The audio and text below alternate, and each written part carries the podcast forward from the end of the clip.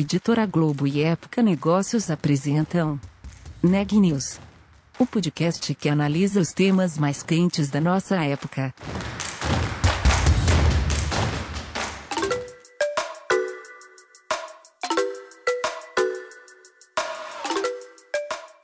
Olá, meu nome é Carolina Zelt, sou repórter da Época Negócios. Seja bem-vindo a mais um episódio do Neg News, nosso podcast sobre os impactos da pandemia do coronavírus na economia e nas empresas.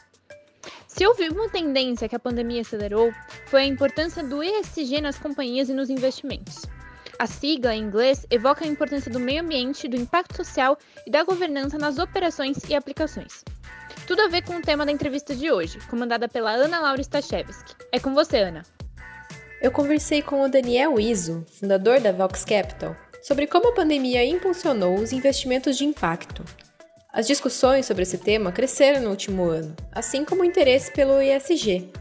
Mas ainda há muito espaço para que esse tipo de investimento se desenvolva no país. Daniel vê esse futuro com otimismo e acredita que, no futuro, investir sem uma perspectiva de impacto será algo totalmente impensável. Vamos ouvir a entrevista completa?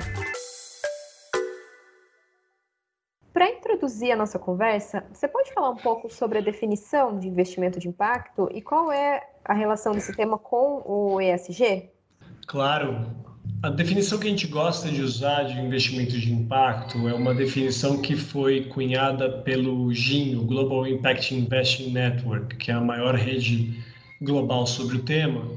E é, uma tradução livre, a definição ela fala de investimentos de impacto é, como investimentos feitos com a intenção de gerar um impacto socioambiental positivo e mensurável, além do retorno financeiro. Então, uh, eu gosto de destacar esses três, três elementos dessa definição, que é o retorno financeiro, logo depois que você fala de impacto socioambiental, como uma forma de diferenciar de uh, iniciativas mais tradicionais de filantropia. A gente está falando de impactos mensuráveis, Uh, o que quer dizer que é diferente de um, um, investimento que tenha um impacto como uma externalidade ou que, uh, que não é gerido de forma direta pela, pela empresa. E uh, também tem a intenção, né? então que investimento de impacto, no nosso ver, no ver do, do GIM, ele é, ele é aquele que é feito com uma intencionalidade a priori. Então, é, é o desejo pelo impacto que também informa a, a, a, decisão de alocação daquele dinheiro, não é só a busca pelo retorno financeiro. Então, essa é a definição. E quando você olha a, a, a intenção de causar um impacto socioambiental positivo, a gente está falando né, quase majoritariamente dos investidores de impacto olhando para o impacto que o uh, negócio principal causa. Né? Então, a gente está falando de investimentos em uh, produtos ou serviços que eles próprios uh, ajudam a melhorar o acesso, a reduzir uh, problemas em serviços essenciais. Então, o core business ele tem um impacto positivo. O ESG, ou ASG, né, questões ambiental, sociais de governança, ele olha para o processo, para os processos e para a cadeia da empresa. Então, a gente uh, gosta de simplificar, apesar de, obviamente, toda simplificação ter suas. não ser 100% perfeita, mas uma boa forma de simplificar a diferença entre impacto e ESG é que impacto está preocupado no o que está sendo feito e ESG está olhando para como aquilo está sendo feito. Né? Está sendo feito uh, olhando bons, boas práticas em relação ao meio ambiente, boas práticas com comunidades no entorno, boas práticas com seus colaboradores, um modelo de governança inclusivo que uh, leva em conta uh, questões éticas. Então a gente fala de, eu, eu olho para SG Impacto e vejo dois conceitos complementares aí, um olhando o, o que está sendo feito e o outro olhando como está sendo feito. Entendi. Obrigada pela explicação. E agora, eu queria saber como que você avalia o último ano sob a, a perspectiva dos investimentos de impacto. Como que a pandemia afetou essas discussões e práticas? Foi um ano que o tema ele explodiu de vez no Brasil, né? A gente já via uma tendência de crescimento, um aumento do interesse uh, sobre uh, esses temas. A gente via um crescimento bastante acelerado fora do Brasil também, que ainda não tinha chegado de forma mais consistente uh, no mercado financeiro local. Mas eu acho que é difícil é difícil não colocar, vou colocar entre aspas, a culpa na pandemia, mas de fato a gente sabe que tinha algumas iniciativas de uh, grandes bancos ou grandes instituições aí do mercado financeiro que já, já, já tinham começado ou já estavam sendo uh, uh, estruturadas mesmo antes da pandemia, né? Mas eu não dá para negar que o fato da pandemia e, e, e o que isso ajudou a gente a abrir a percepção para uh, os problemas que a gente vive, como todos os stakeholders de uma sociedade deveriam ter um papel proativo na solução dos problemas que aquela sociedade está passando, isso ajudou, obviamente, a, a acelerar o tema. Né? Então, a gente viu aí lançamentos de inúmeros uh, fundos de ESG, a grande maioria ainda ligada a, a mercado de ações, mas também a gente vê algumas, algumas emissões de debêntures ou fundos de crédito uh, tomando esse caminho. Uh, a gente vê aí lançamentos de fundos de impacto vindos de uh, players tradicionais de private equity, como o fundo da 20, que tem o objetivo aí de quase um bilhão de captação. A gente vê o próprio BTG lançou um fundo de private equity de impacto aí, com o objetivo de captar mais de um bi. Então teve muita movimentação que, sei lá, é, não aconteceu, não tinha acontecido nesse volume, com essa intensidade nos anos anteriores. Então é, eu acho que eu coloco isso na conta é, da, da maior preocupação que a sociedade como um todo está tendo com é, questões ambientais, questões de desigualdade e, obviamente, questões de saúde, né? Que o mercado financeiro também deveria estar ajudando na solução dessas crises e não é, contribuindo para aumentar essas crises. Né? Sim. E eu queria entender, além dessas movimentações que cresceram nesse período, se mudou ou deve mudar algo no modo como os negócios são avaliados por investidores e fundos de impacto? Bom, aí você está falando, a gente está falando com um entusiasta do tema e com, obviamente, um otimista, né, uh, sobre o tema.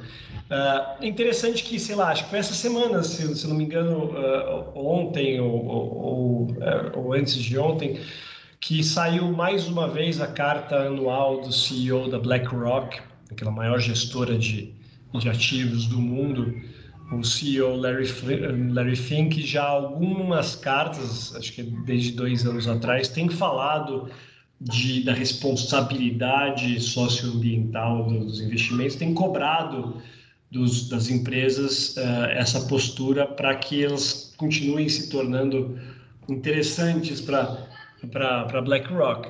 Nesse ano, eles soltaram, a carta foi ainda mais além. Ele falou: olha, eu estou meio. Não sei como eles vão efetivamente atuar sobre isso, mas estão cobrando que as empresas, grandes empresas investidas por eles, tenham um plano de uh, carbono zero até 2030. Então, tá. Acho que isso só para dar um exemplo de como as exigências, nesse caso do, do, do maior investidor do mundo, uh, uh, colocando pressão sobre a gestão das empresas. Mas não é só ele, né? São os clientes, são os consumidores, um outro fator que está sendo cada vez mais determinante, apesar de ainda pouco falado, são dos talentos, né? Você tem uma geração millennial assumindo direção de empresas, tem a geração Z entrando no mercado de trabalho, e são gerações que já estão cobrando propósito, um propósito maior do que só o lucro, para se sentirem motivados no seu trabalho. Então, eu ouso dizer, claro, já, já coloquei o, o disclaimer no começo que eu sou um otimista, mas eu ouso dizer que assim é, vai ser,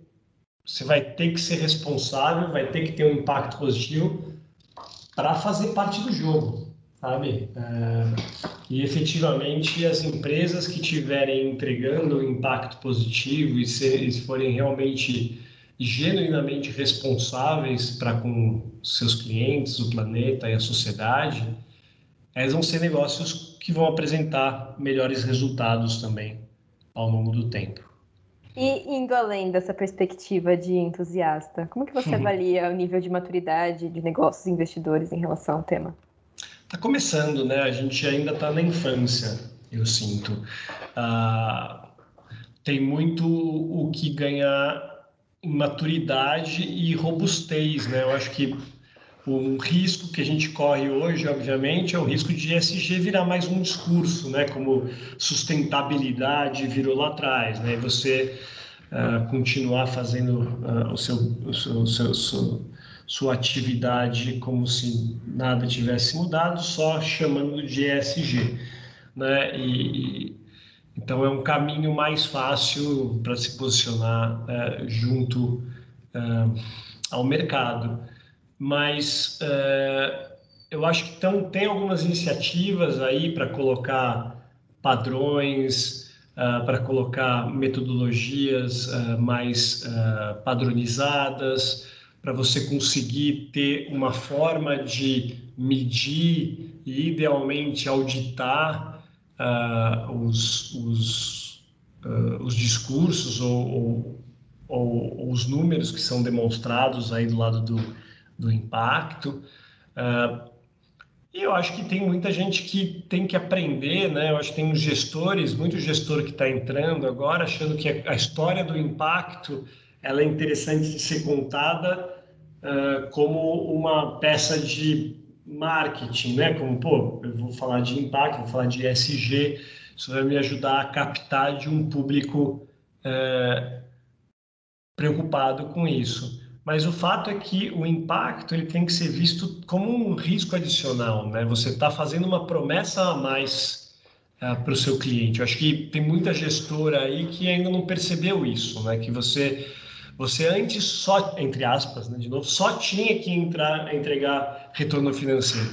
Agora você tem que entregar, além de retorno financeiro, um impacto e tem que provar que esse impacto existe e daqui a pouquíssimo tempo você vai ter que demonstrar isso e, e ter uma assinatura de uma auditoria especializada no tema. Então, é, efetivamente, é um processo mais complicado do que o que busca o lucro como o único objetivo, né? Então, estamos ainda aí na infância. Acho que já, a gente já não é mais bebê, mas eu acho que a gente ainda não está uh, passando por um processo de adolescência. A gente está ainda na infância, o que quer dizer que tem muita coisa que a gente precisa aprender, tem muita coisa que a gente precisa desenvolver, mas ao mesmo tempo uh, quer dizer que a gente ainda vai crescer muito. Tem alguns exemplos do que você acha exatamente que precisa ser desenvolvido?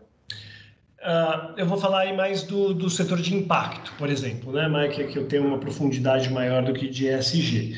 Uh, hoje a gente não tem um padrão para demonstrar e para comunicar impacto para o mercado. Então, basicamente, uh, cada fundo que se diz de impacto conta a sua história do jeito que acha mais interessante, o que acha que melhor passa aquilo que eles estão querendo construir, o que a gente está querendo construir. Você tem você tem um framework que surgiu mais recentemente, está sendo bastante adotado, que é o do Impact Management Project, então já deu, já deu um passo.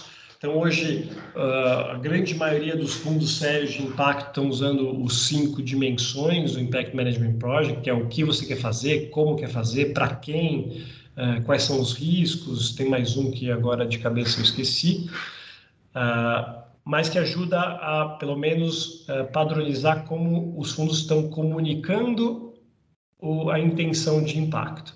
Quando você entra para as métricas para as histórias, aí é cada um por si, e o que eu acho que é o pior, você, você ainda não tem, sei lá, uma KPMG, uma Ernst Young falando, olha, esses números que o Daniel e que a Vox estão falando, são reais e materiais. A gente checou e dá o, o, dá o visto aqui de que você pode confiar nesses números. Então, uh, você tem uma questão de metodologia, você tem uma questão de confiabilidade nesses números. Né? Então, uh, tem essa questão que está sendo muito discutida e tem um grupo de trabalho grande aí no ecossistema, que acho que é fundamental para você passar mais robustez e, e mais confiança né, para o mercado, para efetivamente a gente conseguir entrar numa, uh, numa maturidade maior do mercado. Então, esse é um, um dos exemplos, uh, por exemplo. Legal. E eu queria agora puxar um assunto que você falou em uma das suas colunas, que é sobre as implicações de encarar a inovação e investimentos em alguns setores como uma moda, uma tendência. É o caso do setor de saúde, por exemplo, que foi o que você citou. Eu queria que você falasse um pouco sobre essa perspectiva.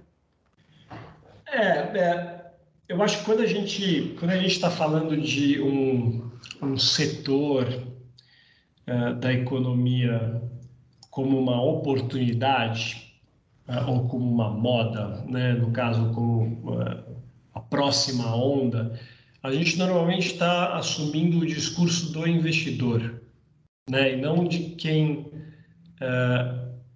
está na outra ponta, né? usando, recebendo esses serviços. Né? Então,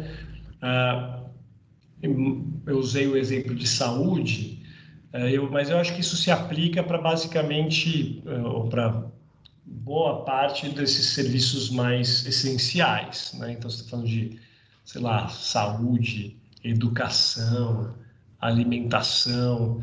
Uh, eu acho que quando você, quando você cria uma startup pensando naquele modelo uh, fail fast, né? tipo, troca o produto, se não deu certo, fecha.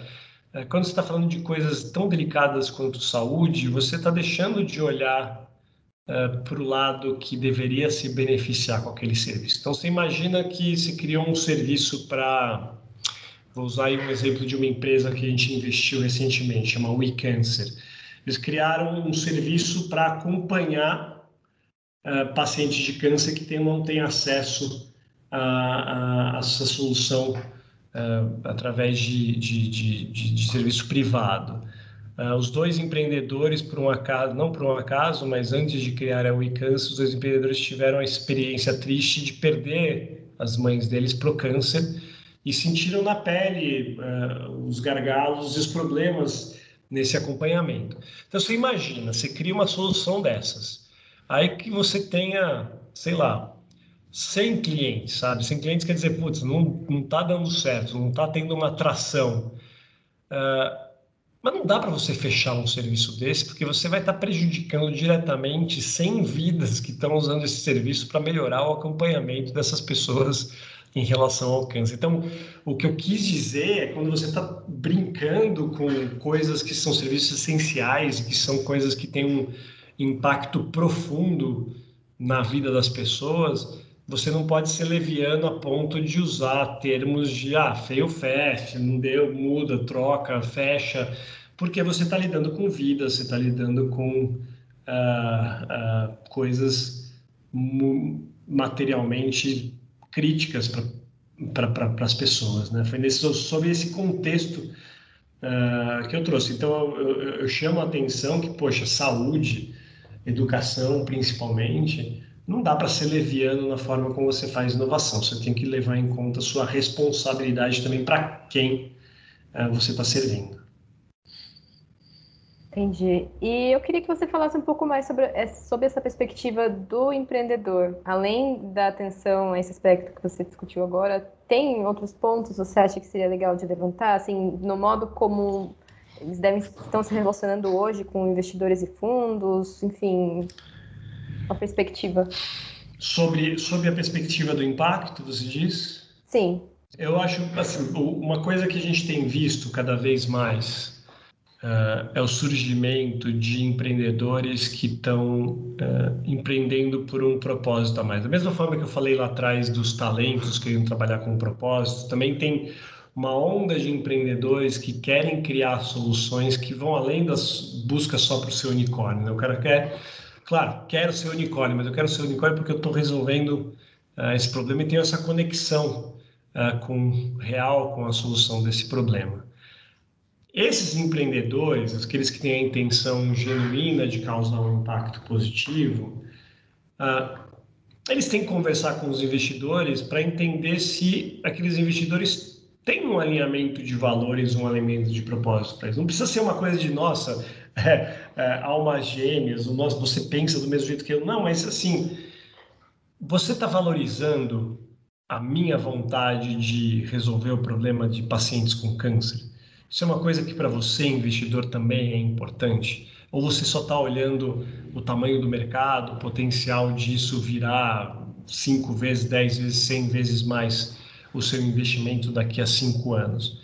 Uh, você vai estar tá comigo discutindo questões de como melhorar esse serviço para resolver melhor esse problema ao longo do tempo. Então, o empreendedor uh, ele tem que olhar para o investidor também como alguém que vai estar tá lá para ajudar ele a atingir a missão dele. E aqueles empreendedores que têm uma missão que vai além de simplesmente ganhar dinheiro, eles têm que olhar para investidores que também têm uma missão que, é, que, que vai além uh, de uh, ganhar dinheiro. Então tem que ter essa conversa, tem que ter esse fit de uh, alinhamento de propósito, que ele é fundamental. E o empreendedor também, cada vez mais, uh, isso eu como gestor de fundo pode parecer às vezes um tiro no pé, mas não é. Uh, o empreendedor ele tem um ativo que ele é muito mais,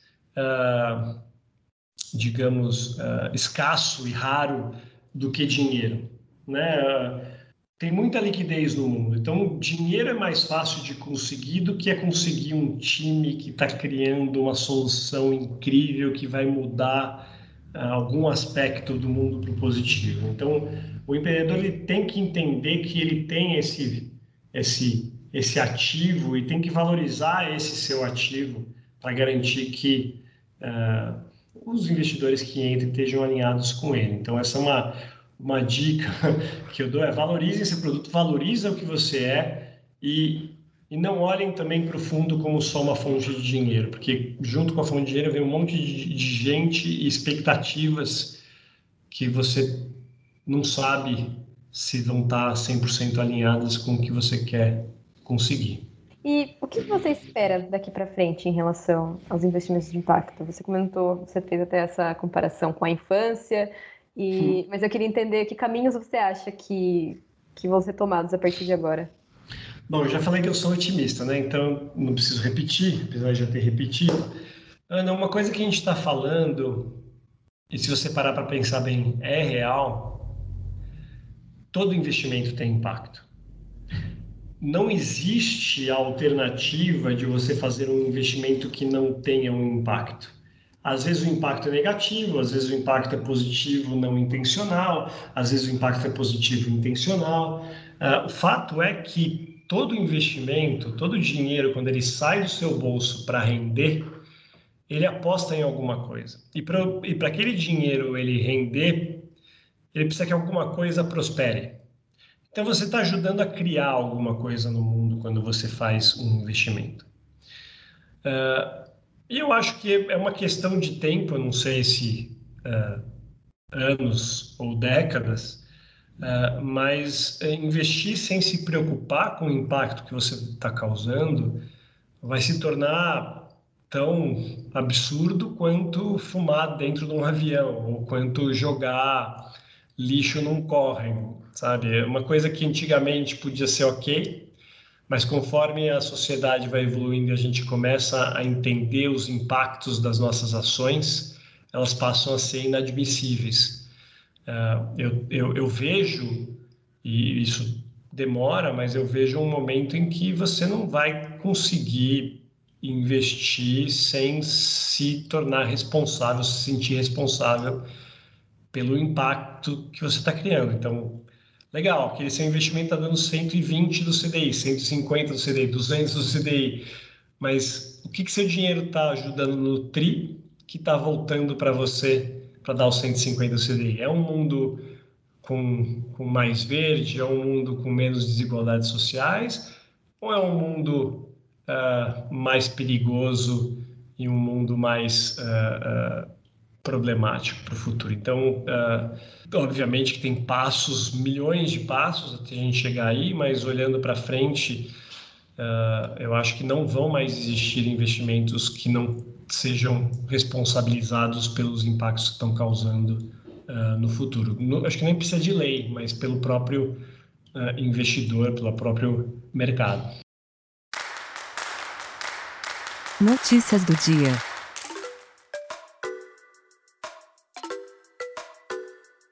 Apesar da curva de casos e mortes ainda elevada, algumas regiões brasileiras estão retomando algumas atividades. É o caso de Belo Horizonte, capital de Minas Gerais, que determinou a reabertura do comércio, bares e academias a partir de segunda-feira. O estado de São Paulo também recorreu à justiça para garantir a volta às aulas na próxima segunda. No Amazonas, a situação permanece difícil, com filas para as UTIs e falta de oxigênio. O ministro da Saúde, Eduardo Pazuello, voltou a defender a remoção de pacientes para outros estados. O ministro, aliás, é investigado em inquérito da Polícia Federal. A Procuradoria-Geral da República viu possível omissão na postura do ministro em relação à crise no Amazonas. Nas últimas 24 horas, o Brasil registrou 1.119 mortes em decorrência do novo coronavírus. No mesmo período, foram 59.826 novos casos da doença. Ao total, desde o início da pandemia, foram 9.118.503 infectados, além de 222.666 óbitos no país. As informações são do Conselho Nacional de Secretários de Saúde. O Neg News de hoje fica por aqui. Obrigado por nos acompanhar e até segunda.